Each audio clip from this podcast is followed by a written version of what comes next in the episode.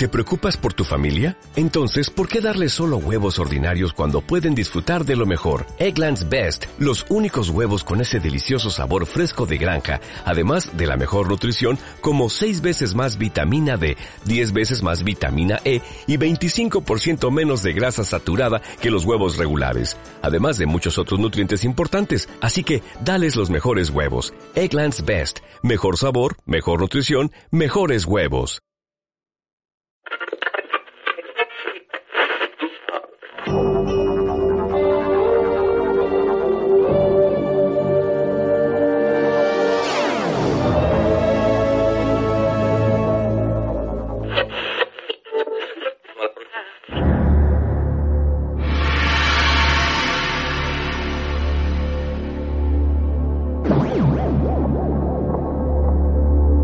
Applehead Radio.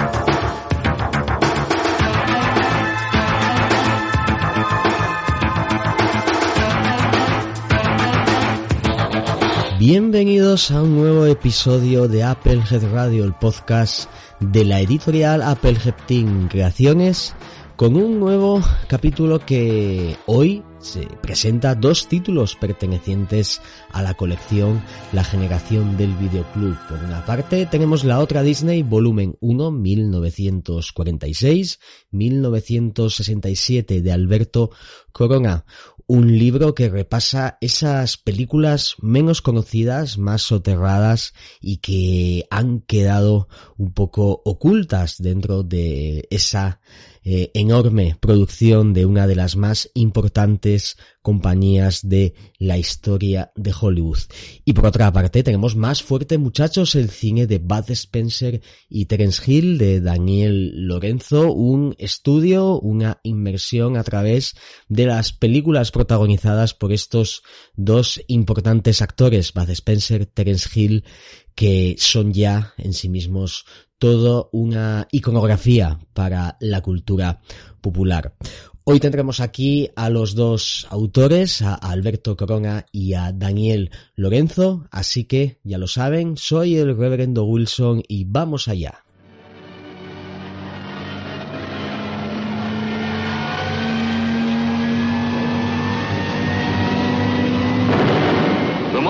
Picture screen explodes with unprecedented power as the two masters of imagination, Jules Verne and Walt Disney, join to bring you a shattering new experience in entertainment. Read by countless millions, translated into 18 languages, this classic adventure is a story of measureless scope, fraught with fantastic beauty and danger. Four great stars give the spark of life to its leading characters in a series of inspirational performances. Kirk Douglas as the master harpooner, Ned Land. Got a whale of a tale to tell you, lads. A whale of a tale or two about the flapping fish and the girls of love. On nights like this with the moon above, whale of a tale and it's all true. I swear by my tattoo. James Mason as Captain Nemo, who held the destiny of the world in his hands. The real story of the ocean depths begins where you left off. Wonders that defy my powers of description. Pues sin más dilación empezamos ya este nuevo capítulo de Apple Head Radio con la primera publicación que se va a pasar aquí hoy a presentar y por supuesto con el primer autor que vendrá al otro lado de las ondas para defenderla. En este caso tenemos la otra Disney volumen 1 1946 1967 que podemos casi definirlo como la historia alternativa, la historia colateral de esa monumental maquinaria de producción que es la Disney, ¿verdad? Investigación y abordaje de ese reverso, digámoslo así, menos conocido de la compañía o mm, menos característico del primero recuerdo o primeras imágenes que se nos puedan venir cuando nos hablan de esa compañía que hoy en día lo domina todo, ¿verdad? Pero, por supuesto, lo mejor para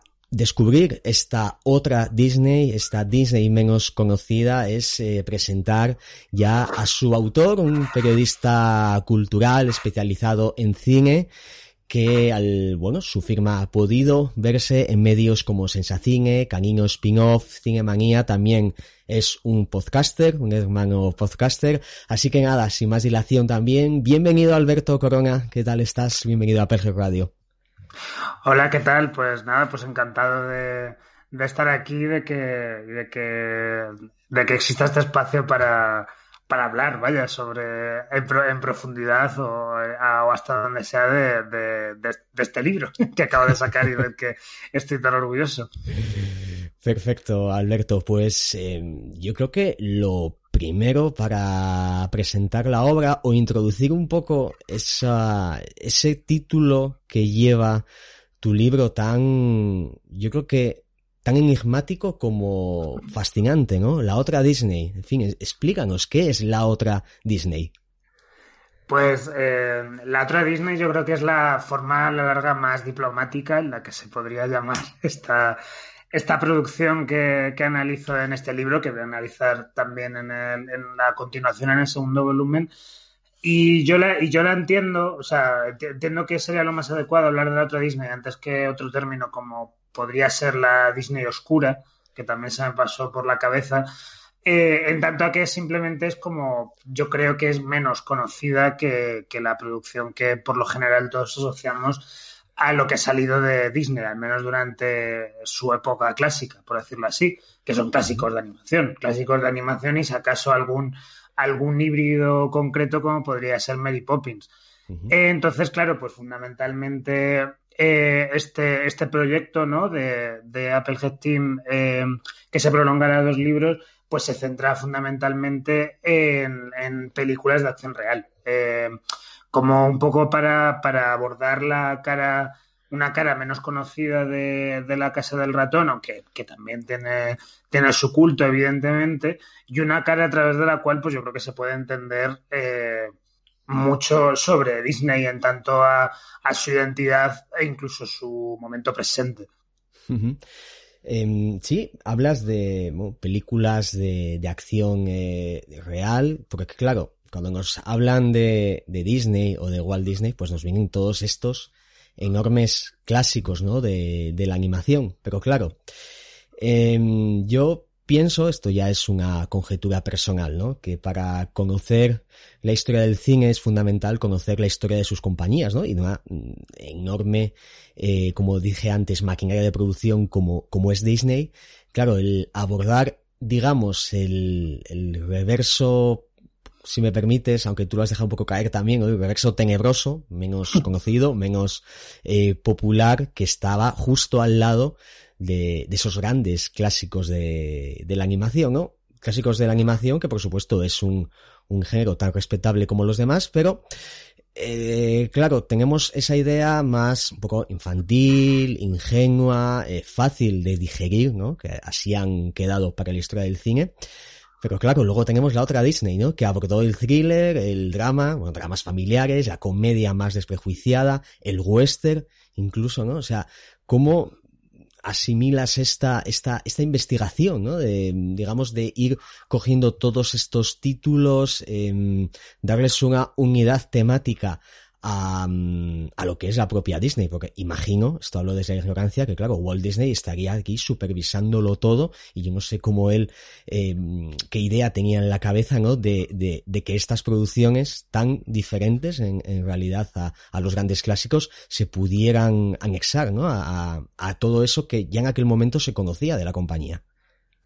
Eh, claro, pues, pues tú has dado un poco en el clavo. Yo creo que cuando a la hora de examinar la historia del cine y de, y de en concreto, pues cómo puede ser una compañía tan absolutamente enorme, gigantesca como es Disney, eh, yo creo que de cara a hacerse una idea de, cómo han ido las cosas de verdad es tan interesante asomarse a, los grandes éxitos que todos un poco tenemos en mente como a los grandes fracasos, a las pelis que hubo entre medias, los pequeños experimentos, como que yo creo que asomándonos a esa faceta eh, tenemos, no, podemos llegar a tener una impresión mucho más clara y mucho más y mucho más panorámica, por decirlo así. Eh, en este caso concreto, eh, si hablamos de películas de acción real, pues evidentemente no son tan conocidas como los grandes clásicos de animación. Eh, pero es una de las cosas, de las primeras cosas que menciona en el libro. De hecho, lo llegó a mencionar en el prólogo porque me parecía que venía muy, muy a cuenta. Que es que aunque Walt, pues evidentemente quería que su identidad creativa estuviera vinculada a la animación tradicional, eh, una de las primeras cosas que produjo cuando antes, mm, antes incluso de, fundar eh, Walt Disney Productions junto a su hermano Roy como tal, eh, fue una serie de cortometrajes que combinaban precisamente la acción real con la animación. son los, los, cortometrajes de Alice Wonderland, Alicia en el País de las Maravillas, que no hay que confundir evidentemente con la peli de animación que, que luego estrenaban en los 50. Em, este, este, este, digamos, estos cortos los saqué a colación porque me parece muy interesante un poco para, para quizá acabar con una posible primera impresión de que realmente las películas de acción real pues no le interesaban a, Walt. Eh, cuando quizá no le interesaban, pero siempre vi un poco ahí, digamos, una, eh, una, una, posible forma alternativa de hacer, de hacer las cosas, que ya estaba ahí en los años 20, ¿no? Estoy hablando de unos cortos que son de los años 20, eh, pero que según iba avanzando la historia del estudio, sobre todo además después de una crisis económica brutal, tanto motivada por una huelga de animadores como por la Segunda Guerra Mundial que tuvo que tuvo la Disney en los años 40, pues de repente pensaron, vaya, es que si hacemos películas de acción real, pues pues son mucho más baratas. Y podemos, y, o sea, son mucho más baratas que las películas de animación y podemos sacarle una buena rentabilidad. Entonces, eh, evidentemente ese es el, yo creo, el, motivo principal por el que Walt quiso, quiso introducirse en el mercado de la acción real, pero que de algún modo siempre estuvo ahí. Y a partir de ahí pues empezó a, sacar eh, películas que también son clásicos a su modo. O sea, empezó todo con Canción del Sur, que, ya era una película híbrida entre, entre acción real y animación, pero luego continuó a películas como La Isla del Tesoro, como Poliana, Toda Boston California, eh, Un sabio en las nubes, Los Robinsones de los Mares del Sur, y claro, está Mary Poppins, ahí un poco como cerrando el círculo con Acción del Sur, y de hecho consiguiendo el, el gran exitazo de Disney de la época de la época que analizo, ¿no? Porque Mary Poppins teniendo acción real, no siendo una película de, animación como tal, fue el, mayor éxito que tuvo, que tuvo Disney eh, mientras Walt estaba con vida. Sí, además, fíjate, eh, revisando un poco, ya has adelantado algunos títulos, la serie de, películas que, que, vamos, que están en tu publicación, que están analizadas, que supongo un poco tu proyecto con, con, esta publicación juega un poco con eso, al menos lo quiero pensar y me explico. Em, yo estaba viendo el listado de películas y claro, muchas yo ya las había visto, pero mi idea no estaban para nada de que eran unas películas de, de Disney, ¿no? Por ejemplo, 20.000 leguas de viaje submarino, que es es un clásico, clásico conocido y asentado como tal de mi adorado Richard Fleischer. Yo, mi cabeza era como que no asimilaba em, de que pertenecía, ¿no? A la, a la, a la, a la vamos, a la, a la, compañía o el abuelo está loco. Em, está esa, esa, bueno, esta canción del sur en una película que a día de hoy todavía arrastra polémica, ¿no? Con temas racistas y, y, y todo eso. Una película que yo tampoco la asociaba a la, a la compañía. Y claro, el, entiendo que el adentrarse hoy, ¿vale? en este caótico 2020 en tu libro, creo que adquiere un valor especial dada la situación que ahora mismo vive la compañía, ¿no? Disney ahora mismo es el poder, lo tiene absolutamente todo, tiene Marvel, tiene Star Wars, tiene la Fox. Claro, mmm, quizá, y esto es una pregunta que te lanzo, ¿no? Quizá en tu libro esté algunas respuestas a los que nos preguntamos a cómo ha llegado Disney a ser como la gran hegemonía ¿no? dentro del mundo del entretenimiento, o al menos a día de hoy, ¿no? Hombre, desde luego es una pregunta que, que, la verdad que si alguien considerara contestada a la hora de leer, pues yo estaría encantado, porque desde luego sí que es un objetivo que me fijé a la hora de, de encarar el proyecto y de hecho mm, casi que un poco lo que más me interesaba, porque también hay que, hay que decirlo, yo creo que tengo que hacer ese ejercicio de honestidad, eh, mi vinculación emocional o generacional a, a gran parte de las películas que analizo en el libro probablemente no sea la misma que tiene mucha gente que pueda leerlo. O sea, también tanto por juventud en mi caso como porque sobre todo mi recuerdo generacional va más vinculado a las películas de los 90, a los clásicos de animación de los 90. Eh, así que de cara yo a, a, a, embarcarme en este proyecto, pues yo el objetivo que tenía evidentemente era meterme de lleno en, en, en, la historia más, digamos, más zarrapastrosa, por decirlo así, eh, de Disney a partir de ahí cómo tejer un puente en la actualidad y, y, ver, y ver constantemente a, a lo largo de, de, mi recorrido historiográfico, pues cómo Disney había llegado a ser la Disney que, que, que, vemos hoy en día. Efectivamente, la Disney que como, que como comentabas, pues lo tiene prácticamente todo. Es, eh, a, a, es el mayor gigante que tenemos ahora mismo en la cultura pop. Eh, y entonces, a lo largo de gran parte de las películas del libro, pues, pues yo creo que voy lanzando como varias pistas, ¿no? Voy como identificando ciertas decisiones, ciertos comportamientos empresariales que, que, tuvo, que tuvo la compañía durante este, este periodo histórico que examino y que yo creo que está muy relacionado. O sea, sin ir más lejos, eh, una buena parte del libro está ambientada en los años 50, que es precisamente cuando se estrenó esa película maravillosa que es 20.000 leguas de viaje submarino. Pues precisamente en los años 50 ahí Disney hizo como cuatro movimientos eh, que creo yo se ajustan, eh, o sea, como que en, entre esos cuatro movimientos eh, cabe absolutamente todo lo que ha hecho después, ¿no? Todo lo que ha hecho en, en, en estos últimos años, ¿no? Porque en los años 50 vemos como un lado por un lado, eh, cómo, cómo deja de trabajar con RKO para que le distribuyan las películas y Disney se convierte en su propia distribuidora porque, uh -huh. porque funda Buenavista, que es una compañía afiliada a Disney, uh -huh. con lo cual tiene un, tiene un mayor control sobre el producto. Eh, por otro lado, empieza pues a, eh, a, a, a, producir películas en acción real, con lo cual se mete de cabeza en otro mercado que no tiene que ver con la animación.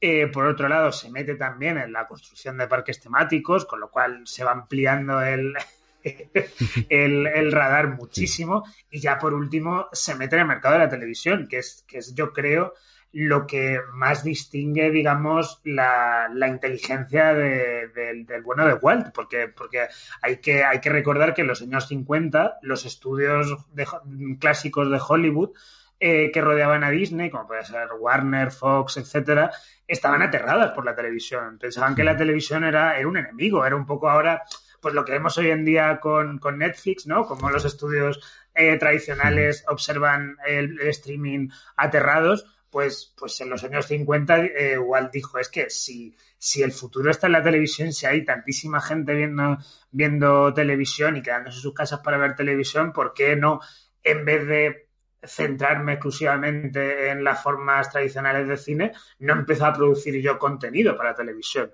Entonces, como que esa decisión da, da cuenta de, de, una inteligencia y, y, de estar de un avispado para, para ver lo que va a venir después y de hecho incluso para anticiparse a, a la enorme crisis de estudios que atravesó Hollywood eh, posteriormente en los 60 que como digo yo creo que este, este tipo de episodios eh, creo que ilustran muy bien eh, el camino que siguió Disney de, de, de, estar un poquito pues pues en la mierda en los años 40 a lo que es ahora.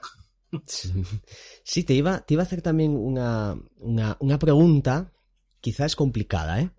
O quizá no, ya me lo dirás ahora.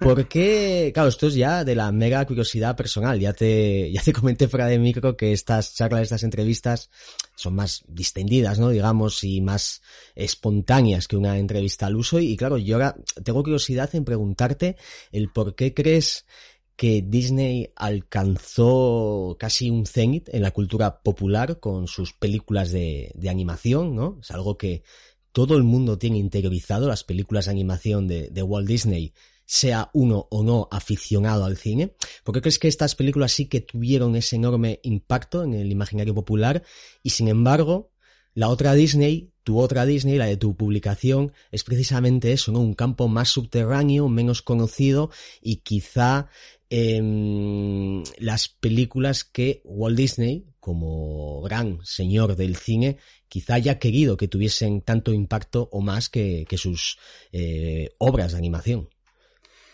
Pues es una cuestión que no me había planteado, pero que voy a intentar improvisar. eh, yo, yo, diría que, un poco la clave está en el hecho de que, o sea, eh, cuando Disney se convirtió en el imperio de la animación por antonomasia, lo hizo por una circunstancia tanto de, oficio, de buen hacer, de, de, talento puro, de inteligencia, como de haber llegado al primero. O sea, realmente creo que Blancanieves y los siete enanitos eh, me suena que hay una película latinoamericana anterior que sí que está considerada oficialmente como el primer largometraje de animación de la historia del cine, pero como es, pero creo que es una película que está totalmente perdida, que ya no puede ver nadie, así que vamos a quedarnos con, con lo canónico y decir que Blancanieves y los siete enanitos es la primera película de animación de la historia del cine.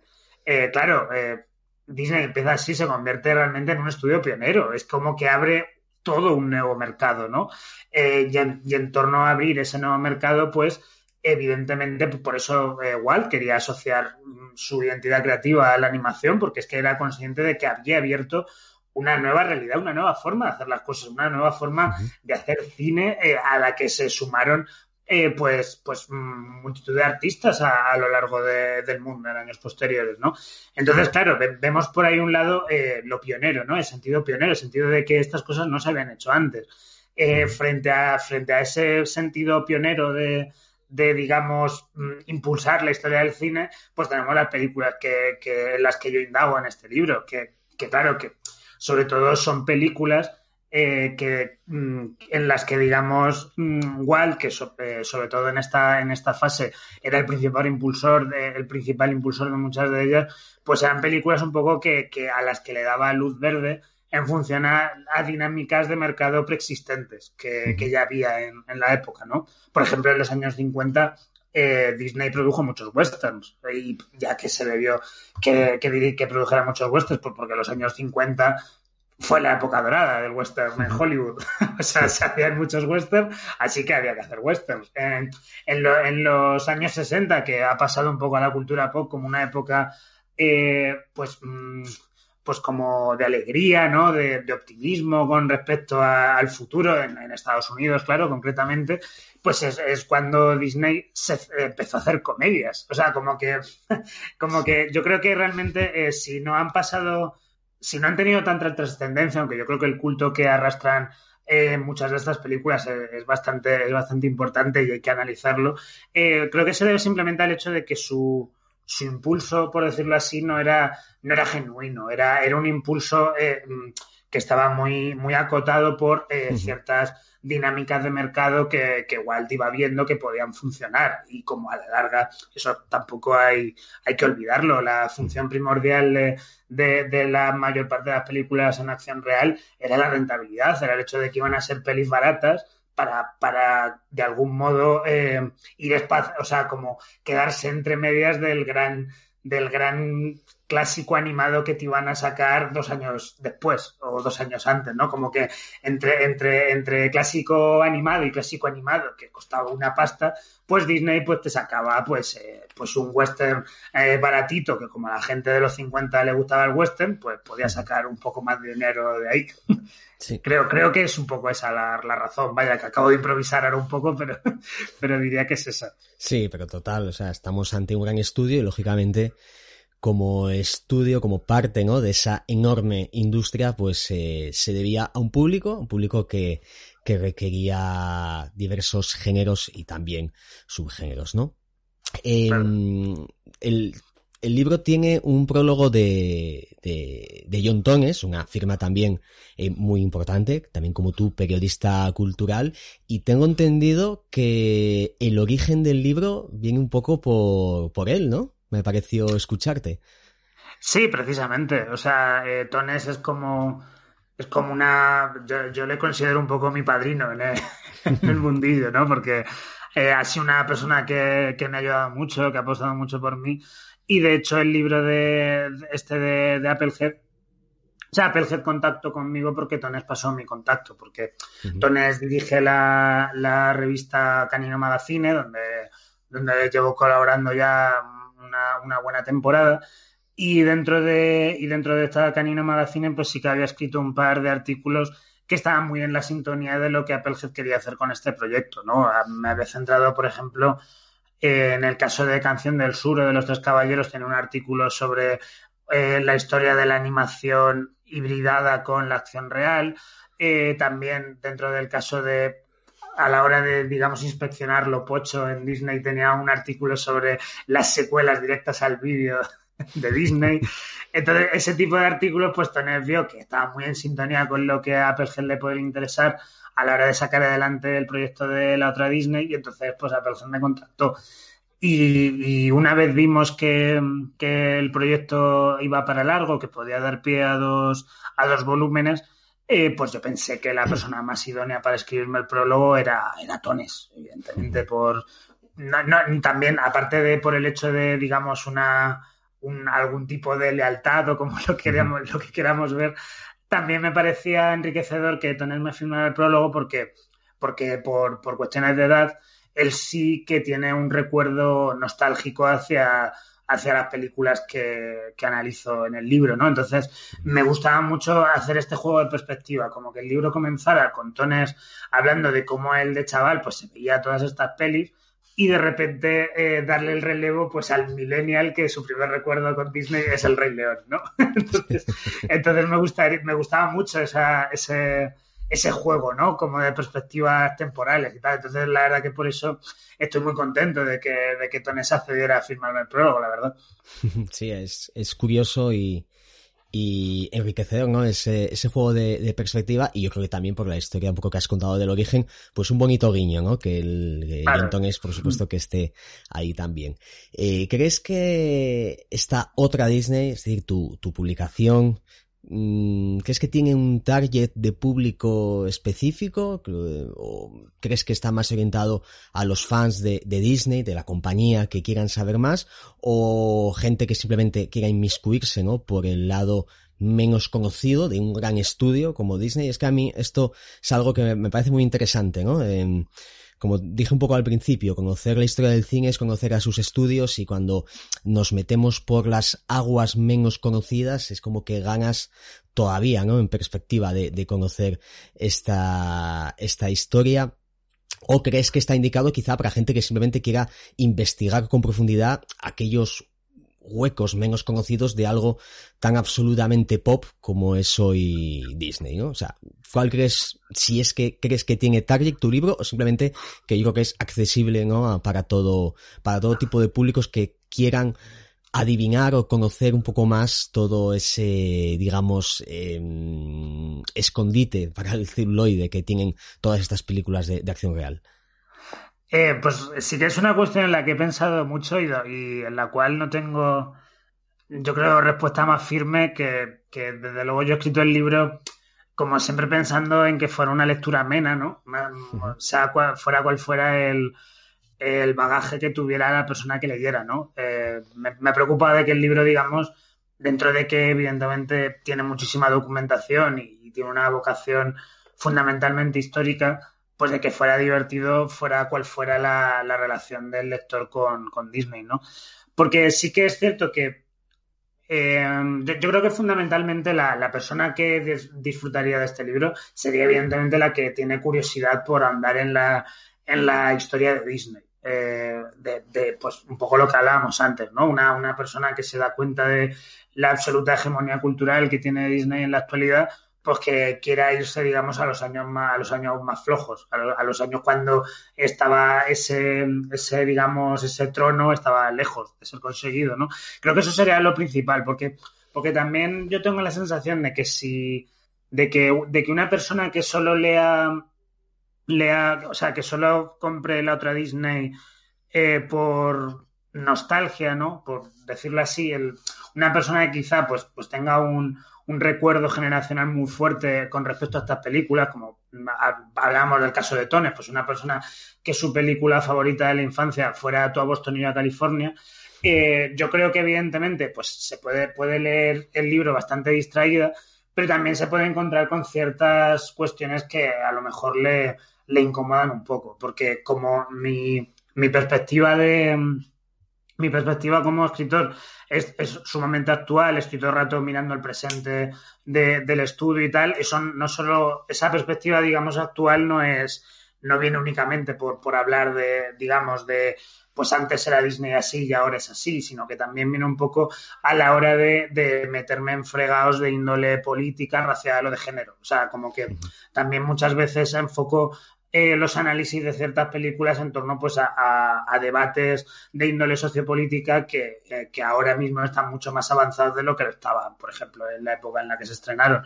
Entonces sí que claro, es un vistazo, digamos, con, con, con mucha actualidad dentro y quizá pues una persona que solo quiera de algún modo que la acaricie en la nostalgia, pues quizá le molesta un poco eh, que en el libro insinúe que una película como Un sabe en las nubes pues puede ser bastante machista. Así, así que, y como que en, en, esa, en esa dualidad, la verdad es que creo que lo única, la, o sea, la única respuesta firme es que el libro le puede interesar a alguien que esté, que esté interesado en lo que es la historia de Disney, sea cual sea eh, su bagaje o su generación.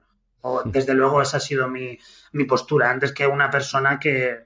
Mmm, pues que, o que no tenga ningún interés en Disney, más allá de ahora pues ponerse a las peliculitas de los Vengadores, o una, persona que le encante de Canción del Sur. Como que voy más a por una cosa entre medias, creo. Y bueno, esto es la otra Disney, volumen 1, 1946-1967. Pero claro, todavía queda más. ¿Quieres introducir un poco lo que está por llegar, o lo que es lo mismo, ese volumen 2 de esa Disney menos conocida? Pues lo que está por llegar, la verdad que es muy, muy divertido, porque, porque así como en. Bueno, ¿qué voy a decir? Claro que tengo que vender el segundo, pero, pero el, el, caso es que así como el primero, eh, sí que hablo de, de como, digamos, cierta construcción de, del poder, ¿no? Eh, de, de cómo eh, Disney pasó de, estar en una crisis económica tremenda en los años 40 a, convertirse en, una en una en, como en, un absoluto éxito de taquilla, cada cosa que hacía, ¿no? Eh, claro, la segunda parte de la otra Disney comienza después de la muerte de Walt, el, eh, que tiene lugar en 1966. Eh, claro, la muerte de Walt resulta ser un como algo extremadamente traumático para, para, para, la, para la productora. Porque, claro, eh, realmente es que Walt estaba encima de todo. Eh, era, tenía un régimen extremadamente personalista a la hora de afrontar eh, la gestión del estudio y en el momento en el que pues, se murió, eh, no había un relevo claro, no había una personalidad tan fuerte como la de Walt para impulsar, la, para sacar la factoría adelante. Y entonces, claro, la, la, segunda parte de la otra Disney pues empieza un poco, digamos, con un vacío de poder incluso diría más con, un, con una especie de juego de tronos entre, entre, la, entre digamos, la, la, directiva, el comité que había dejado Walt con vida, ¿no? O sea, en plan, por ejemplo, estaba por ahí Roy, Roy o Disney, el hermano de Walt, que siempre había estado con él, había fundado la empresa con él, pero, pero siempre había sido una persona más abocada al tema números, a, la, a, la, a, las cuestiones de finanzas, nunca había querido ser una personalidad pública y no quería, desde luego no quería el marrón de, de ser el nuevo Walt, para nada, ¿no? Estaba también Ron Miller, que era el yerno de, que era el yerno de Walt, el, el marido de, de, su hija Diane, eh, que de hecho Ron Miller eh, fue como el gran responsable de muchas de las películas más raras que saldrían en, en esta época. El caso es que de, de, todos estos juegos de poder combinado con, con, un Hollywood en constante cambio durante los años 70, porque, porque claro, hay que, hay que recordar, los años 70 fue cuando ya irrumpe este nuevo Hollywood, este, esta generación de cineastas que se quieren cargar el antiguo sistema de estudios, como que Disney empieza un poco a navegar en un ambiente totalmente eh, desconocido para él. Y, y si juntamos eso, pues como, como, como os cuento, la, la desorganización que había, pues nos encontramos un poco a una Disney que va como pollo sin cabeza durante, durante una década entera. Y a lo mejor tiene algún éxito sorprendente que ni siquiera sabe muy bien cómo gestionar, rollo la saga de Herbie, ¿no?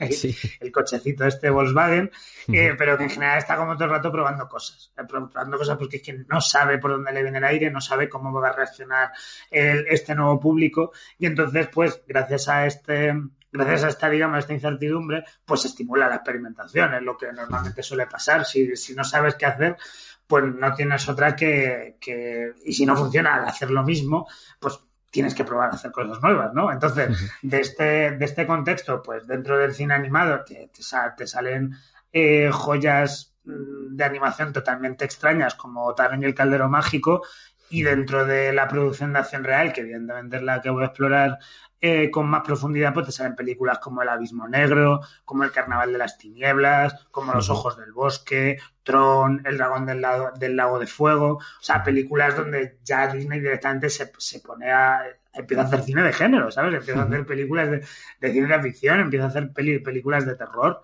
porque, claro, no tenía nada que perder, porque tenía que estar pues, pues probando cosas, a, ver, a ver si le sonaba la flauta, ¿no? Entonces, entonces claro, esto, esto a la larga también es muy divertido, más, más allá de porque gran parte de las películas que he mencionado son realmente buenas y tengo unas ganas tremendas de, de ponerme a analizarlas. Eh, todo esto pues tiene, digamos, un final feliz según se mire con el renacimiento que hay a partir de 1989, a partir de la Sirenita, ¿no? Y entonces cuando ya empiezan esta nueva edad de oro con los clásicos más claves de, mi generación. Entonces, claro, la otra línea de volumen 2 pues acabaría ahí, en, el 89 con el estreno de Cariño encogido a los niños.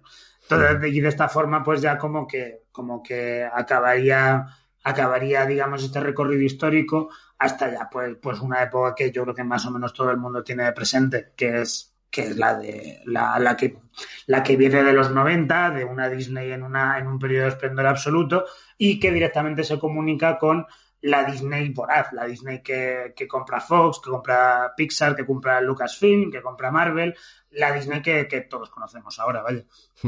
Sí, que como se suele decir ya el resto es historia, ¿no? Y la estamos, la estamos viviendo ahora mismo. Pues sí, eh, la otra Disney, eh, y vuelvo a, a insistir, ¿eh? creo que conocer esta Disney de tu mano es hacer un viaje a través de la historia de, del propio cine con sus periodos de esplendor, sus periodos locos, mencionabas el nuevo Hollywood y los años 70 precisamente a colación del próximo volumen 2 y decías que Disney andaba con un pollo sin cabeza y creo que Hollywood andaba con un pollo sin cabeza con esa enorme enorme rebeldía ¿no? Eh, que nos regaló por pero supuesto qué, buenas pelis eh, no eso sí, sí, desde luego, ¿eh? desde luego yo, yo siempre digo que los 70 es la década que lo cambió todo y, y, en el cine yo creo que todavía es más eh, patente ¿no? esta, esta, esta afirmación. Así que Alberto, eh, muchísimas gracias por hacer este libro, por eh, presentarnos esta Disney más soterrada, más escondida y por supuesto muchísimas gracias por haberte pasado por aquí, por APG Radio, para por compartir eh, tanto conmigo como con los oyentes pues esta, esta presentación, esta introducción a, lo que se pueda descubrir a través de esas eh, páginas que has firmado, ¿vale? Pues nada, pues encantado de estar aquí contigo y espero que, que la gente que adquiera el volumen, pues que le guste o que si no le gusta, pues lo, lo discuta conmigo. Pero en plan de buenas, vaya, que, que yo estoy encantado de, de, de, hablar sobre el libro. Y si alguien me dice, bueno, tienes razón, eh, un sabe en las nubes mola, mola muchísimo, ¿no? Sí. Yo encantado de discutir cualquier cosa, que a mí lo, a mí lo que me gusta es discutir siempre. Sí, sí, a veces utilizamos el término discusión de una manera peyorativa para hacer alusión a los intercambios de impresiones, que los intercambios de impresiones siempre son constructivos, así que... Exacto. así que lo dicho, Alberto, muchísimas gracias y por supuesto también eh, muchísima suerte, tanto con este proyecto como todos los que estén por llegar. ¿De acuerdo? Pues muchísimas gracias, Roberto.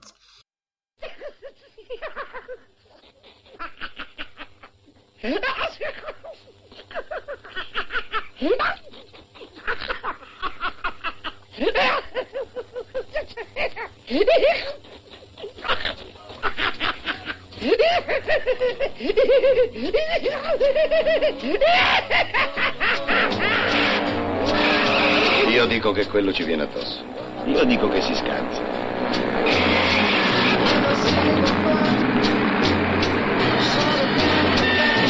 Fa sempre un certo effetto tornare a casa.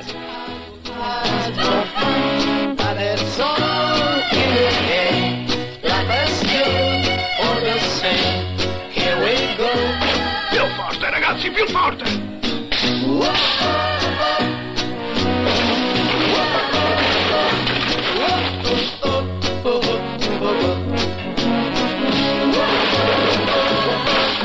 Abbiamo difficoltà al sistema idraulico. Deve essere stato un fulmine.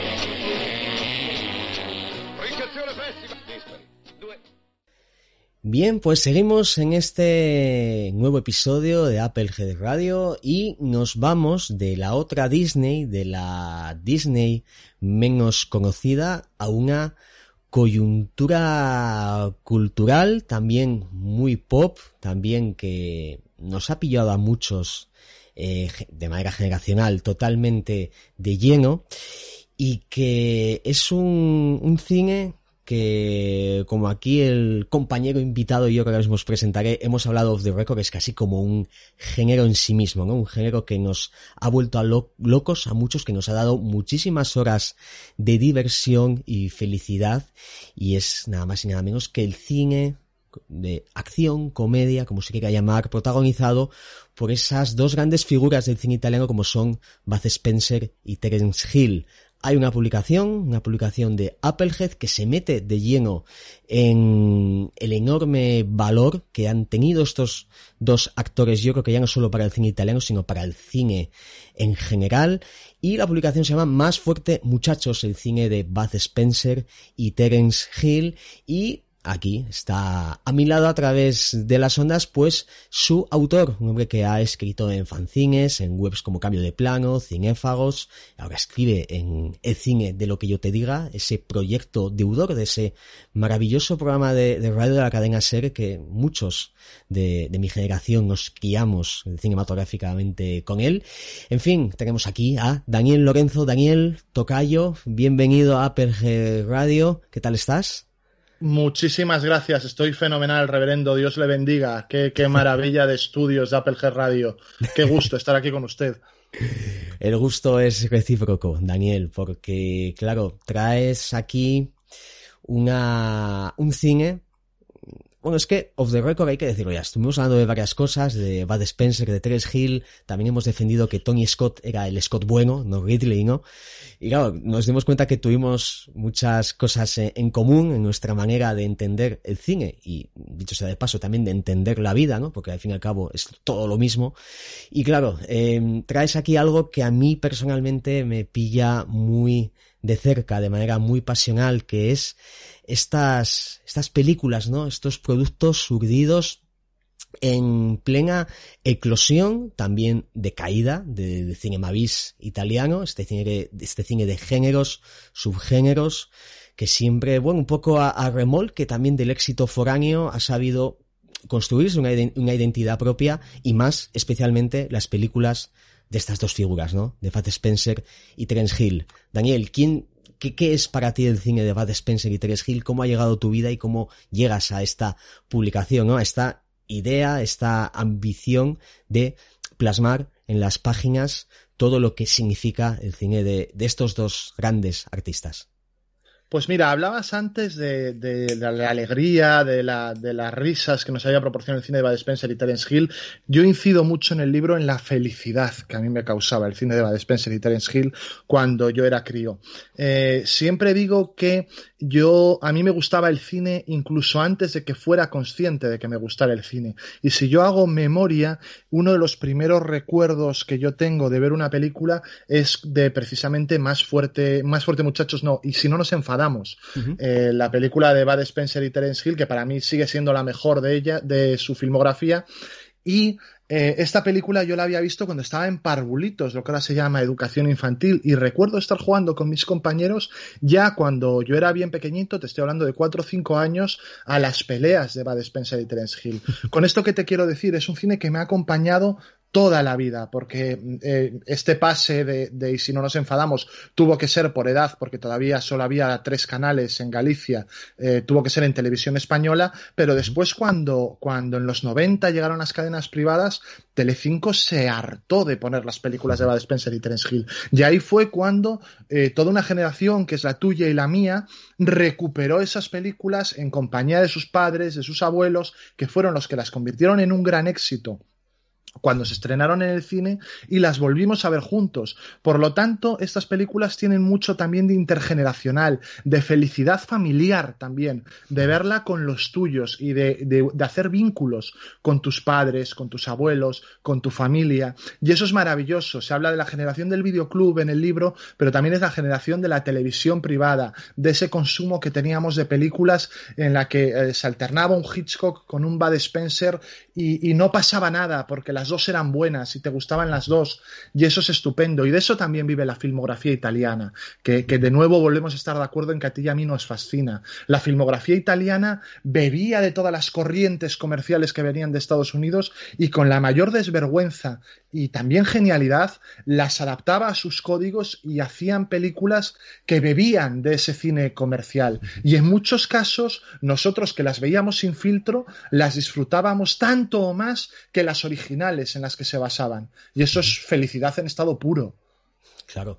Hablas de Telecinco, lógicamente, a los que nos gusta el cine italiano, nuestras primeras, digamos, inmersiones eh, era a través de esos pases, claro, que Tele, Telecinco y el cine italiano, ¿no? Telecinco su origen es italiano, ¿no? A nivel capital, pues metían todo tipo de catálogo. Como tú bien dices también, convivían con los grandes clásicos, como pasaba también en los videoclubs, ¿no? Tú cuando ibas al videoclub y te alquilabas una película, podían co compartir estantería, pues una de Billy Wilder y una de Umberto Lenzi y no pasaba absolutamente nada, ¿no? Había esa manera más, más directa de, de, de que la película conectase con el público y viceversa, ¿no? Que el público conectase con la propia obra sin estas miradas a veces un poco más pretenciosas que ahora se viven, ¿no? Y claro, el cine de... Di, di, di, y el algoritmo, el algoritmo famoso es una mierda. Quiero decir que ahora tú entres en Netflix y te diga, si has visto no sé qué, te va a gustar no sé cuánto, al final es una ayuda, sí, pero es una limitación y nos pone orejeras. Antes tú ibas y veías el cartel de la película y si te molaba la cogías. O veías una película empezada y te quedabas. Y había menos prejuicio a la hora de saltar de un lado a otro. Yo creo que estas nuevas generaciones tienen muchas ventajas a la hora de consumir cine, pero van a perder otras historias, que es esa, ese ecleticismo que teníamos nosotros para fagocitarlo y digerir de cada película lo que nos gustaba y, e, ir, e, ir, saltando de un lado a otro. No sé cómo lo ves tú.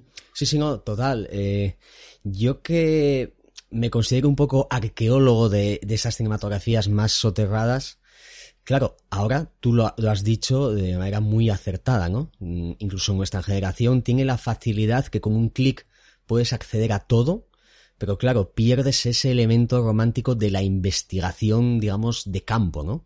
De irte al videoclub, de sumergirte en enormes, eh, en un gran número de pases televisivos, acceder a ello de una manera, como digo, más, más directa, ¿no? Con la, con la propia obra y, y, y, que no lo sé, no sé, es que, claro, según dices, estos, este debate lo he tenido muchísimas veces, este intercambio de opiniones en muchísimos podcasts, pero claro, es que no tengo nada más que añadir que decirte un sí rotundo a todo lo que, lo que has comentado, ¿no? Y precisamente por eh, meternos un poco en Terence Hill y Fat Spencer era un poco eso, ¿no? Se creó ese género en sí mismo, esa manera de, de disfrutar de estas películas. Claro, la palabra felicidad la, la, has mencionado tú, también la he mencionado yo, porque era lo que, lo que nos daba, ¿no? Sin, simplemente era ver esas películas, eran comedias, comedias de acción, pero había esa manera, en este caso, con las efigies de estos dos eh, personajes tan, diferentes, pero tan parecidos al, al mismo tiempo, que al igual que, que, el cine italiano, por acercarlo un poco, se lograba esa conexión tan, como digo, romántica, tan artística de, de, de consumir el cine, ¿no? Esto que lamentablemente hoy quizá estemos perdiendo o las nuevas generaciones se, se estén se estén perdiendo, pero claro, mmm, qué, qué felices podemos estar, ¿no? De haber vivido esta época y que, por supuesto, Terence Hill y Spencer son dos figuras que están totalmente anexadas a ella. Totalmente, totalmente. Y, son como buenos representantes del cine italiano, eh, verdaderos em, fagocitadores de las distintas corrientes comerciales que había en cada momento. Esto es, ellos, una cosa que muy poca gente conoce, pero que contamos en el libro, es que la primera película en la que trabajan juntos, no trabajan juntos, de verdad. es, un Aníbal protagonizado por Víctor Mature, en el que cada uno tiene un papel, pero no coincidieron en ningún momento en el rodaje ni en la promoción. Ellos no se conocieron en esa película, aunque trabajan los dos. Es una película de los años 50 y yo pensaba, jo, claro, es que en los años 50 se llevaba el peplum y cogió Italia y se puso a hacer los peplums eh, tan buenos como los que hacían en Estados Unidos, aprovechando sus decorados, aprovechando la infraestructura, aprovechando que era su propia historia. Pumba, pues en los 50 te hacen un peplum. Después los 60 es la época del spaghetti western. Pues allá van ellos y ruedan la trilogía de Cat Stevens, de, Giuseppe La ruedan siendo westerns serios, entre comillas, a pesar de que las tres películas, la primera es la más seria, pero a medida que van avanzando, jo, es que la química les desbordaba, ¿sabes? Entonces van poco a poco convirtiéndose en actores cómicos, pero es que llegan los 70 y ellos inventan la comedia de colegas, la buddy movie surge con Trinidad. Y el western cómico, sillas de montar calientes de, Brooks, no existiría sin le llamaban Trinidad, que fue un éxito salvaje. Ellos inventan ese género en los 70, pero es que a medida que avanza la década empieza a triunfar el cine policíaco y se meten en dos superpolicías, dos superpolicías en Miami, luego llegan las películas de James Bond que triunfan a, tope y hacen dos super super esbirros, entonces ellos van bebiendo de todas estas corrientes cinematográficas y se la llevan a su terreno sin por ello dejar de hacer películas personalísimas en todo caso. Y eso es maravilloso porque tú ves una película de Bud Spencer y Terence Hill y es una película de Bud Spencer y Terence Hill, pero a su vez son todas distintas porque bebían de las distintas corrientes comerciales que había en cada momento.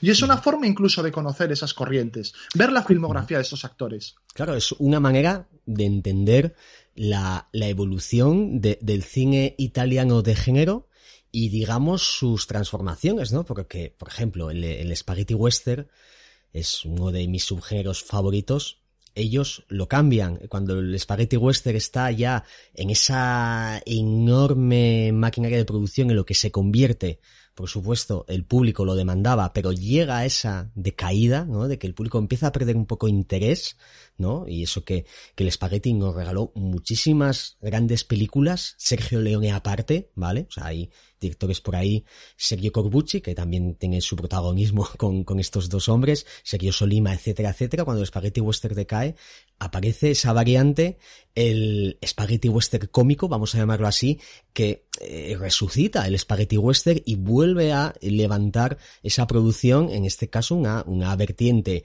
cómica, que claro, eh, le llamaban Trinidad, pero es que luego llegaron un montón de, de, igual que les pasó a los Django, a los Sartana y todo esto, pues a Trinidad les llegaron sus exploraciones también, ¿no? La explotación de la, de la explotación. Por eso digo que conocer a, a Terence Hill, Bud Spencer, su evolución es pues conocer un poco también eh, cómo estas subindustrias iban un poco pues autocreándose, ¿no? Para subsistir a, ese, digamos, un poco enemigo del que bebían, ¿no? Que era la, digamos, la gran industria americana con la que compartían también muchas veces eh, cartelera e incluso en algunas ocasiones superándola en, en cuanto a interés del público, ¿verdad? Bueno, desde luego. Yo uno de los datos que doy en, el libro que a mí me llaman la atención es que en el 72, cuando se estrena Trinidad con dos años de retraso en España, eh, se estrena en el mismo año que El Padrino. Trinidad vende en España 15.000 entradas más que las que vendió El Padrino en su estreno. Y El Padrino no es una película de autor. El Padrino fue un gran éxito comercial en todo el mundo. Pero es que para ponerlo ya en perspectiva total, las entradas que vende, le llamaban Trinidad en el año 72 en España, con 10 millones menos de habitantes en España de los que hay ahora, son 500.000 entradas más de las que Avengers Endgame vende el año pasado. Y estamos hablando de la película más taquillera de la historia. O sea, el, éxito comercial que tenían las películas de, de Bud Spencer y Terence Hill en España, y ojo, que España era su tercer mercado, porque ellos hacían bastante más dinero en Italia y bastante más dinero en Alemania, que fue un mercado en el que arraigaron muchísimo y a fecha de hoy siguen siendo estrellas en, el mercado alemán, hasta el punto de que existen snacks dedicados, bolsas de snacks dedicados a Bud Spencer y Terence Hill. Son verdaderas estrellas en Alemania que, que mucha gente lo desconoce. Pues bien, aquí en España, tercer mercado, vendieron 500.000 entradas más que Avengers Endgame en, en 1972 con Le llamaban Trinidad.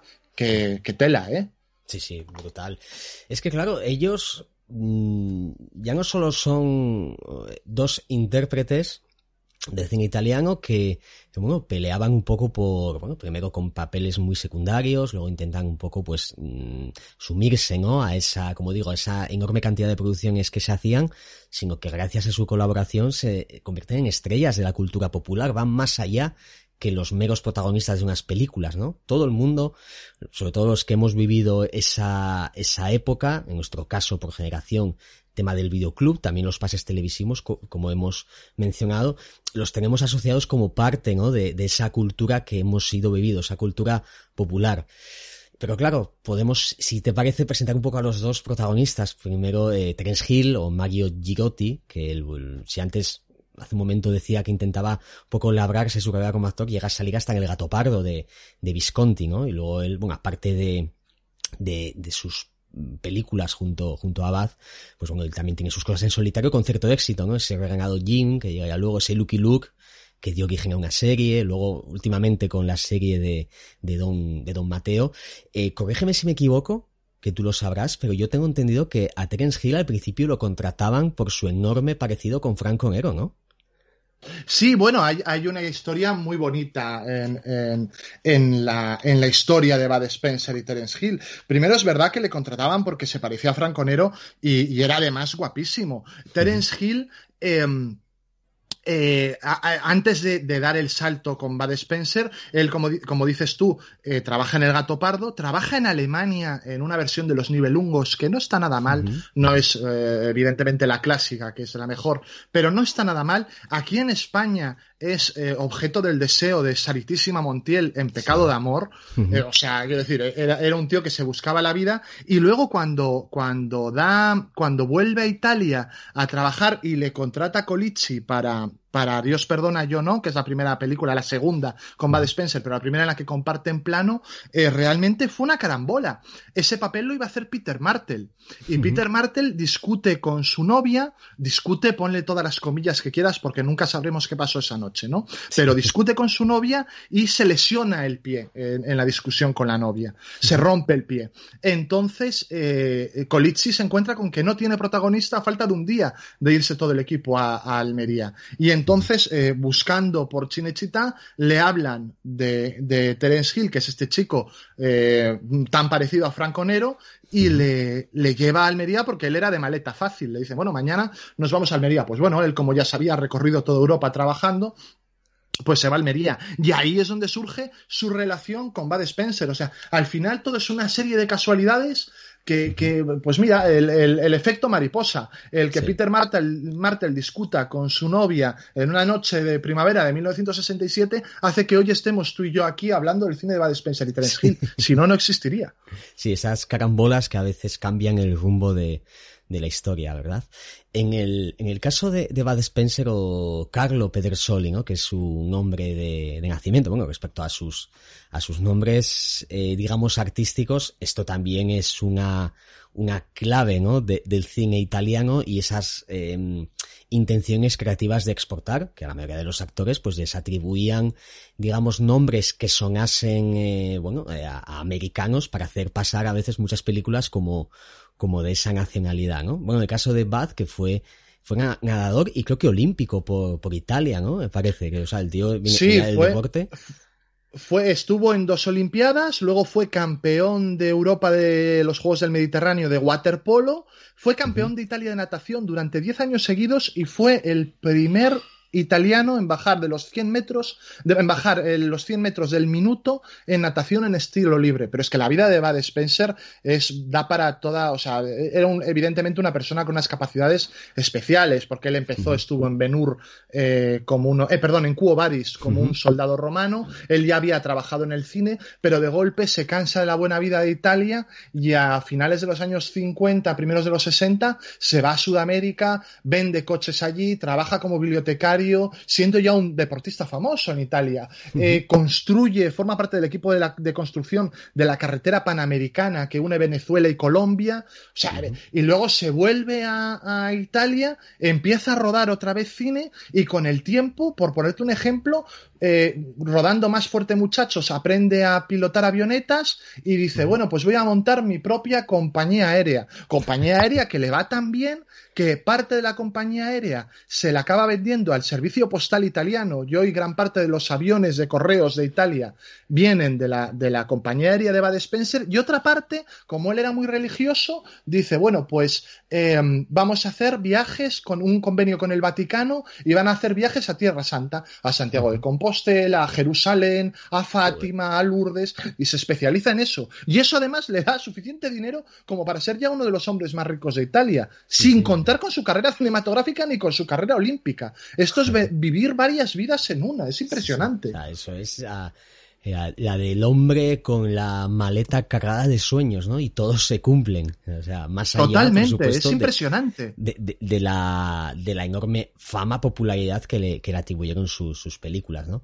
Bueno, sí, mencionabas eso, su participación en Cubadis, en, en solitario, y esta, como hice antes, un poco mención a, a las, eh, digamos, las obras en solitario de cada uno de ellos. Luego nos meteremos un poco, si quieres, en repasar alguno de los títulos más, más relevantes, ¿no? De los que han protagonizado. Claro, mm, yo como fan de Dario Argento que soy, para mí verlo en Cuatro Moscas sobre Terciopelo Gris, pues es lo típico, ¿no? Te ves la película y dices, hostia, Bud Spencer ahí está metido, ¿no? Pero claro, también lo, lo tenemos en el Super Poli, en Banana Joe de, de, de Steno, en una película que, que admiro mucho como es como El perro del gato, donde ahí aparece junto a mi adorado también Tomás Milian, ese Aladino o, Super Fantagenio, ¿no? Con Bruno Corbucci y al calor de la distribución de, de la Canon. Finales de los 90 lo tuvimos en Al Límite, esa película rodada en España con Lidia Voss, Mm, Qué reparto más raro, Juan sí, Beatriz Dal, que estaba fatal, Beatriz Dal, es un reparto rarísimo. Esa película me acuerdo en su día de, casi al calor del estreno de, y, siendo bastante más joven que ahora, lógicamente, de verlo con amigos y decir, joder, Lidia Boss y Bud Spencer en una película, es como, pero ¿qué es esto, no? Y también hizo, bueno, por, citar uno de los títulos casi en solitario, hizo con, al menos con cierta importancia para mí, está ese Padre Esperanza, porque claro, lo dirige Ruggiero Diodato, ¿no? Que también, también admiro. Y antes de meternos en, algunos de estos títulos, como te decía, más característicos que abordas en, tu libro, sí que hay una imagen que a muchos, y seguramente, especialmente a ti también, que nos eh, emocionó un montón y que sobre todo da idea de la importancia que estos dos hombres eh, tuvieron, ¿no? que fue el funeral de Bath Spencer en, Italia. Bath Spencer sabemos que lo perdimos hace, hace unos pocos años, pero fue un auténtico baño de multitudes, ¿verdad? O sea, es que es como si se hubiese muerto casi el presidente del país, ¿no? O sea, me quedé totalmente maravillado con, con esa despedida monumental que, que le dieron allí en, en, Italia y que lo convierte en algo mucho más que un simple actor de películas de género, ¿verdad? Desde luego, y hay algo, hay algo maravilloso en el pueblo italiano y que a lo mejor deberíamos vernos los españoles también. Quiero decir, eh, allí a sus estrellas las quieren, las quieren un montón. Y, y Bud Spencer y Terence Hill, yo cuando empecé el libro, eh, lo hice con la pequeña esperanza de encontrar algún trapo sucio, más que nada porque en, la promoción eh, vende muchísimo, ¿sabes? El decir, pues va ah, de Spencer, no sé qué tal. Es imposible, eh, eh, Wilson, encontrar un solo trapo sucio en la vida de Bud Spencer y Terence Hill. Y hemos hablado con dobles de acción suyos, con directores, con Nadie te cuenta nada malo de ninguno de los dos. Y por eso también se les quería tantísimo. Porque realmente esta, esta sensación de, de bonomía que transmitían era real. Bud Spencer llevaba casada, casado con su mujer desde primeros de los 60 y no se le conoce un solo lío de faldas, lo cual siendo italiano puntúa doble. Y, y, Terence Hill se casa con Lori Hill en el 67, se conocen en Almería y también está con ella hasta estos momentos. Eh, nunca les echaron de un rodaje, siempre rodaban fácil, rápido, bien. Ningún compañero decía es que me echaron una bronca, tuve un tal, nunca dieron un escándalo por beber, por drogas, por... Eran como les veías y eso, eh, fíjate que en, su última época, Bud Spencer se presenta eh, a unas elecciones locales por el partido de Berlusconi. Y lo que hubiera podido desgastarle ese, y pienso en un país como España, ese posicionamiento político, dio igual. Cuando murió, toda Italia salió a la calle y el funeral con el Dunny Boogie de los, de los Oliver Onions de fondo, mientras sacaban el ataúd, es verdaderamente emocionante porque les, les querían, les quieren muchísimo. Eh, Spencer y Terence Hill, no olvidemos también que han protagonizado de las 100 películas con más espectadores del cine italiano, 10 están protagonizadas por Bud Spencer y Terence Hill. Y eso te da, te da un baremo de su popularidad. Sí, sí, desde, luego. Y, y que, por supuesto, la, industria del cine italiano, o subindustria, si nos metemos en estos subgéneros, es que les, les deben muchísimo, ¿verdad? Y mm, Claro, voy a meternos un poco en, las películas que protagonizaron, algunas. Bueno, perdona, voy, a hacer, voy a hacer un apunte más que también se me olvidó y, quiero decirlo, que es que en 2010 la Academia de Cine Italiano les dio en conjunto un David de Donatello de honor, se lo dio a ellos dos. Mm, yo eh, siento cierta envidia sana de la Academia de Cine Italiano por hacer este tipo de historias, porque también es verdad que el César lo que es del César y la Academia de Cine Español últimamente con el Goya a Mariano Zores o a Yes Franco en los últimos años eh, ha, vuelto a intentar recuperar ese cine popular y, sin distanciamiento irónico del mismo, de decir, coño, este era un cine popular y muy, muy bueno a lo mejor no, pero, pero muy digno y muy un producto del que sentirse orgulloso. Y, y, la Academia de Cine Italiano tuvo ese detalle con ellos en vida. Y, eso es muy bonito. Y perdona que te interrumpiera, pero quería, quería decirlo. Para nada, porque además tienes, tienes mucha razón en tus, en tus palabras y has dicho la palabra mágica, ¿no? Que es popular y efectivamente era cine popular porque llegaba al público de una manera muy directa, el público se sentía agradecido por, por esos productos que sí, que era lo que demandaban, pero el público salía contento, salía alegre y salía feliz, ¿no? Nuevamente la felicidad vuelve aquí a, esta, a, esta, conversación. Y claro, esto llega con películas de una manera ya más primigenia, algunas, como digo, las has mencionado tú, como Tú perdonas yo no, de Giuseppe Colici, con sus dos secuelas, que eran Los Cuatro Trubanes, me parece, y La Colina de las Botas, ¿verdad? Son la, digamos, exacto, la, esa sí, trilogía. Exacto, eh, eh, eh, Tú perdonas yo no, Dios perdona yo no, se conoce con los dos, con los dos títulos. realmente en, italiano sería Dios perdona yo no. Aquí se estrenó con el tú, primero por un tema de censura, pero ahora vuelve a ser comercializada con el Dios. Bueno, hay ahí esa dupla. Y luego La colina de las botas, que te diré que es uno de los taglines eh, de película favoritos míos, que es La colina de las botas y salía el póster en grande y pone debajo donde nadie muere por causas naturales. No me digas que los geniales. Sí, esas, esos eslogans, esos tags, oh. taglines que también, volviendo al videoclub, como cuando a veces nos trataban de usted, ¿no? Las carátulas de los videoclubs, era algo que, que lamentablemente se, se, se perdió con el fenómeno de, de esta manera de, de, consumir cine y que, joder, que la verdad es que la, la lágrima de la nostalgia empieza a asomar, ¿eh? Pero en fin, Hay un buen libro ahí en recopilar taglines de películas que, ostras, eh, tela, tela. Cierto, cierto. Bueno, eh, Giuseppe Colici era un, un, nombre, un director muy importante para ellos, con, con ellos también hace más fuerte muchachos, por supuesto, eh, le llamaban Trinidad con sus secuelas de, Enzo Barboni. Y luego, claro, también eh, grandes clásicos, ¿no? Y si no nos enfadamos, dos super policías de Enzo Barboni, dos super policías en Miami de Bruno Corbucci, par par, en este caso con el otro Corbucci, con Sergio, ¿no? Eh, también con Sergio hacen Quien tiene un amigo tiene un tesoro, luego ya en los 90 y en Noche Buena se armó el Belén, que está creo que la dirigía el propio Terence Hill, ¿verdad? Sí, sí, por primera vez se fueron a rodar, a rodar a Monument Valley, que hay algo muy bonito también en que su última película sea una cosa crepuscular de Monument Valley, muy chulo.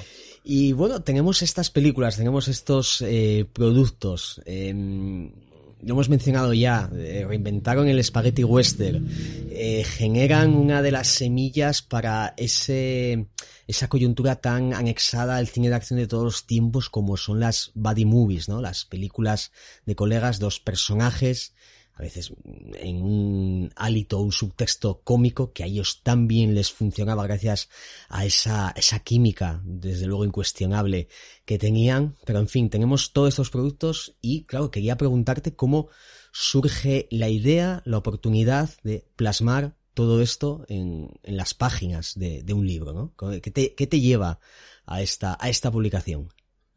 Pues mira, eh, yo escribía hace unos años para cinéfagos y escribiendo para cinéfagos empecé involuntariamente, porque al final esas cosas nunca las planeas, son cosas que te salen, ¿no?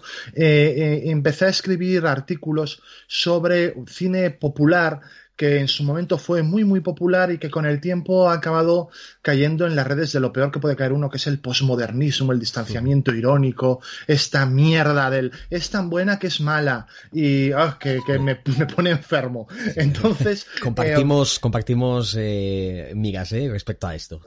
Es, pues mira, no lo sabía y ahora lo estaba pensando y digo, coño, tú cállate, Dani, que no sabes la gente que te, que te está oyendo qué, qué piensa. Pero bueno, entonces escribí artículos sobre el cine con eh, Pajares y Esteso, hice otro sobre el cine de Chiquito de la Calzada, otro sobre el de Martes y Trece, y, dije, ah, pues venga, vamos a hacer sobre Bad Spencer y Terence Hill.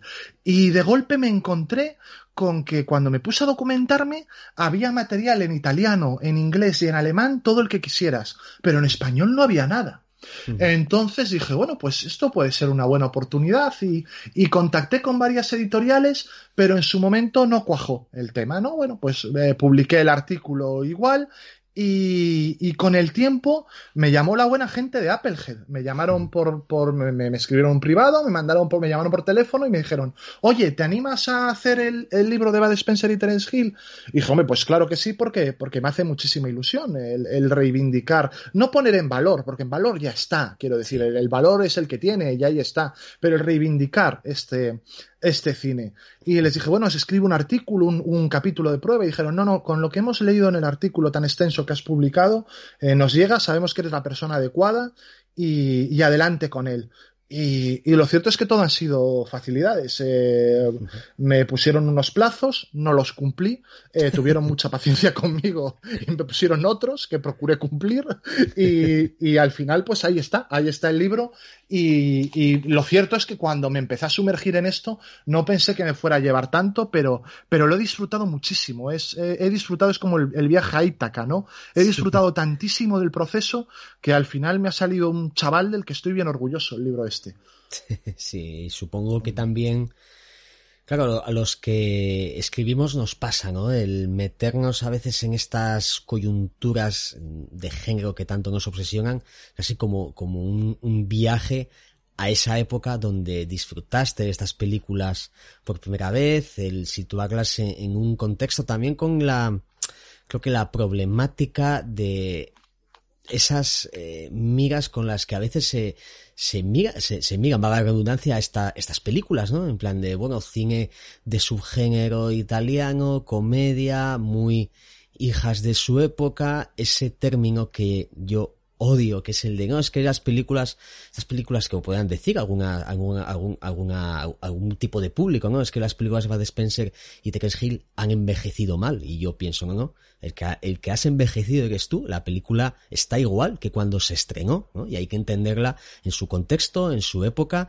Y si, creo que si hoy en día hay un libro de, de, de, de Pat Spencer y Terence Hill es porque creo que su, su cine, al menos en el imaginario de los que nos gusta este tipo de cinematografías, sigue estando muy vivo, ¿no? Pero en tu caso, claro, si haces esa labor de reivindicar, como tú comentas, no poner en valor porque ya lo están, pero sí dar luz de que estas películas existen, de que están ahí y que en su día fueron clave para muchas, muchos nuevos cinéfilos, ¿no? Como éramos nosotros en los 80 o, 90 incluso. Sí, sí, es que fíjate, además, hoy en día hasta cuesta encontrarlas. Yo cuando empecé a, a prepararme el libro, eh, bueno, las, las, las compraba por, por Amazon, tal, tal, tal edición, tal cual, eran, eran ediciones muy malas, y, y alguna hasta la tenía que bajar y decía, coño, pero es que me da rabia escribir sobre unas películas que, que tengo que descargarme de manera ilegal, quiero ver unas copias en condiciones. Bien es cierto que después eh, fue cuando salió Flixolé, la, la, la compañía uh -huh. esta de, de cerezo de streaming, sí. y ahí están todas y están bastante bien. Entonces, eh, por suerte o por desgracia, yo pasé dos años eh, viendo esencialmente películas de Bud Spencer y Terence Hill juntos o por separado. Y tengo un niño de, de cinco años ahora que, que, el pobre, en vez de decirme, papá, ¿por qué no vemos otras cosas? ¿Por qué no me pones una cosa de Disney y tal y cual? Las, las veía conmigo. Y he vuelto a ver esa felicidad que yo tenía cuando veía las películas, pues en las peleas y en las. Porque además es una violencia muy blanca, muy, muy de aquella época, de tres pequeños ninjas del equipo A. Realmente no muere nadie, no hay una gota de sangre mayoritariamente. Eh, entonces son películas muy disfrutables por todos los públicos. A alguien le pegan un guantazo y se le cae un diente y le cae una ruleta y hace ganar dinero a la gente. Y todo eso. Son este tipo de cosas mm, absurdas, descabelladas, pero maravillosas y de una inocencia que, que está bien recuperar como, como espectador, porque al final, con el tiempo, nos volvemos coño, viejos, nos volvemos agrios, nos volvemos, y, y eso como espectador también lo, lo, lo, vas teniendo, ¿no? Y volver a verlas, igual que supongo que las disfrutó mi padre conmigo al lado, eh, volver a tener esta experiencia de verlas yo con mi chaval al lado, eh, jolín, es que ha sido un viaje muy bonito. Sí, esta, este viaje de generaciones, ¿no? Que tienen los productos, sí. que yo creo que a las películas en sí, una de las cosas más bonitas que les pueden pasar es precisamente eso, ¿no? Que queden ahí pretéritas en el tiempo y que sean disfrutadas con la, al menos con la misma pasión, luego igual quizá más o no, eso ya el tiempo nos diga la, razón que como fueron estrenadas, ¿no? Eh, te quería preguntar también que, bueno, o hacer mención de que el libro tiene un prólogo escrito también por una pluma muy importante como es Jesús Manuel Pérez Molina, ¿verdad? Sí, sí, bueno, qué, qué lujo que Jesús, a quien no conozco personalmente, eh, haya, vamos, accedido a prologar el libro y habla con un cariño sobre todo de Bud Spencer, eh, porque al final yo creo que mayoritariamente todos éramos más de Bud Spencer sí. que de Terence Hill. él, él, habla del, del, amor que sentía por Bud Spencer y de cómo él, eh, Bud, ha sido un, una constante en su vida. Y, y, sí que es cierto, luego lo, lo comentaba el otro día con, con, Alex Fidalgo en una entrevista y me decía, coño, es que al final sí queríamos, queríamos más a Bud Spencer, nos pasaba en el equipo A, ¿no? Que el favorito era MA también. Eh, en Asterix y Obelix siempre preferíamos a Obelix. Eh, es cierto que Bud Spencer tiene ese algo que él describe también en el prólogo del libro. Sí, es. Sí, y conectaba un poco más con, no sé, todos de una manera o de otra podíamos ser Bud Spencer, ¿no? Pero Terence Hill como venía de, de ese, esa fisicidad más, más germánica, ¿no? Más de galán, porque de hecho, bueno, él, él sí que, bueno, tenía, tenía mucha importancia, los dos tenían mucha importancia en Alemania, pero es que a Terence Hill siempre le atribuían a veces una nacionalidad alemana que no, que no tenía, pero vamos, venía casi de, de intentar ser un galán, era como, digamos, el contrapunto perfecto para esa, eh, ingenuidad que rodeaba a la a Bud Spencer, ¿no? Y la ingenuidad precisamente por esa sinceridad que lleva consigo era algo que hacía que bueno el público pudiera sentirse más identificado con, con él, ¿no? Ojo, que Terence Hill era italiano, pero él siempre dice que era italiano por accidente, porque él nace en Venecia, pero su madre es alemana y él Ajá. al poco de nacer ya se va a Alemania y él su infancia la pasa en Alemania, lo cual es, es, es curioso. O sea, sí. Sí, sí, sí, sí. sí, sí. De hecho, ya te digo, yo tenía entendido incluso eso de que mucha gente, no sé si igual por sus propias palabras o por esto que acabas de decir, mucha gente tenía como asimilado que Terence Hill o, Mario Girotti era en realidad alemán sí que es cierto que sí, su fisicidad responde completamente a estos actores más toscos, más duros, ¿no? De, de mirada así férrea que, que de centroeuropeos, ¿no? La, las cosas. Sí, como... sí, parece, parece un poco el chaval que delataba a la monja y a los niños en sonrisas y lágrimas, ¿verdad? Sí. el cabrón aquel. Sí, sí. Total. Pues, eh, Daniel, por ir concluyendo un poco, sí que una pregunta que, me, que siempre me gusta hacer es un poco el, el, target específico de público que pudiera tener tu libro. No sé si lo has asimilado eh, como un poco más específico a la gente que adora las películas de Bud Spencer o Terence Hill o por extensión al, al cine italiano de género o crees que tu un poco, mm, digamos, mecanismo de escritura se, se mm, propone un poco la facilidad de que todo el mundo pueda inmiscuirse en descubrir también la, la figura de estos dos actores. A ver, mi mujer, que me quiere mucho, eh, siempre dice, coño, a mí el tema no me interesa demasiado y en cambio el libro, que se lo ha leído por activa y por pasiva, pobre, eh, me ha gustado mucho y me entretiene un montón. Entonces yo creo que realmente podría servir para que lo leyera cualquiera. Es, un, es una escritura, hombre, está fea, está feo que lo diga yo, pero es amena, es divertida, siempre buscamos un puntito de ironía o de humor, pero lo cierto es que yo al final lo, lo escribo teniendo en la cabeza tanto a la gente de nuestra generación como a la generación de nuestros padres. Eh, que son los que vieron las películas o en Telecinco, en caso de nuestra generación, o en la de nuestros padres, las que las convirtieron en éxitos en el cine. Aunque bien es cierto que eh, nunca está de más por un término de, de, interés cinematográfico para toda aquella persona que tiene un mínimo interés en, en, la historia del cine el descubrir a la pareja de actores europeos más taquillera durante mm, parte de los 60, los 70 y los 80. Entonces, creo que ahí hay un interés para todo el mundo que tenga interés en el cine y en la historiografía de cine, eh, conocer un poco qué era lo que triunfaba y por qué pudo triunfar en su momento. Eh, desde luego, yo al final cuando escribo, escribo, y suena muy egocéntrico esto, teniéndome a mí en la cabeza, qué me gustaría leer a mí, qué me gustaría descubrir a mí. Pero creo que hay muchísima más gente a la que le puede resultar interesante. Cuando yo estaba preparando el libro, hubo una época eh, de mi vida en la que cuando salía y hablaba con los padres de otros niños, porque al final los que tenemos hijos siempre hablamos solo con los padres de otros niños, nuestra vida social se circunscribe a eso. Yo, eh, que soy muy torpe socialmente, eh, la gente me hablaba de sus historias y le decía, pues fíjate una cosa muy interesante que he descubierto, y le contaba una movida de Bad Spencer y Terence Hill. Y luego, claro, la gente me miraba con cara de póker y dice, pues esto a mí no me parece interesante, pero yo lo contaba muy bien y con muchas ganas y, y, a la gente le acababa interesando y yo creo que el libro es un poco eh, un reflejo de esto. Eh, al final, a poco que tengas curiosidad, te va a interesar. Sí. Pues Daniel, ha sido un inmenso placer que te hayas pasado por aquí para hablar de este más fuerte, muchachos, el cine de, de Bud Spencer y, y Hill. Yo creo que una oportunidad ideal para descubrir mucho más allá de, de las propias películas, ¿no? Del disfrute eh, que se pueda tener en el recuerdo, sino también asimilarlas, como hemos defendido aquí, como un género en sí mismo y sobre todo como una pieza bastante importante de nuestro imaginario, ¿no? de, de lo que fue esa cultura popular que, disfrutamos en un día y que nuevamente digo nos hizo muy feliz, ¿de acuerdo? Oye, perfecto, he estado a gustísimo, de verdad, aquí en la sacristía.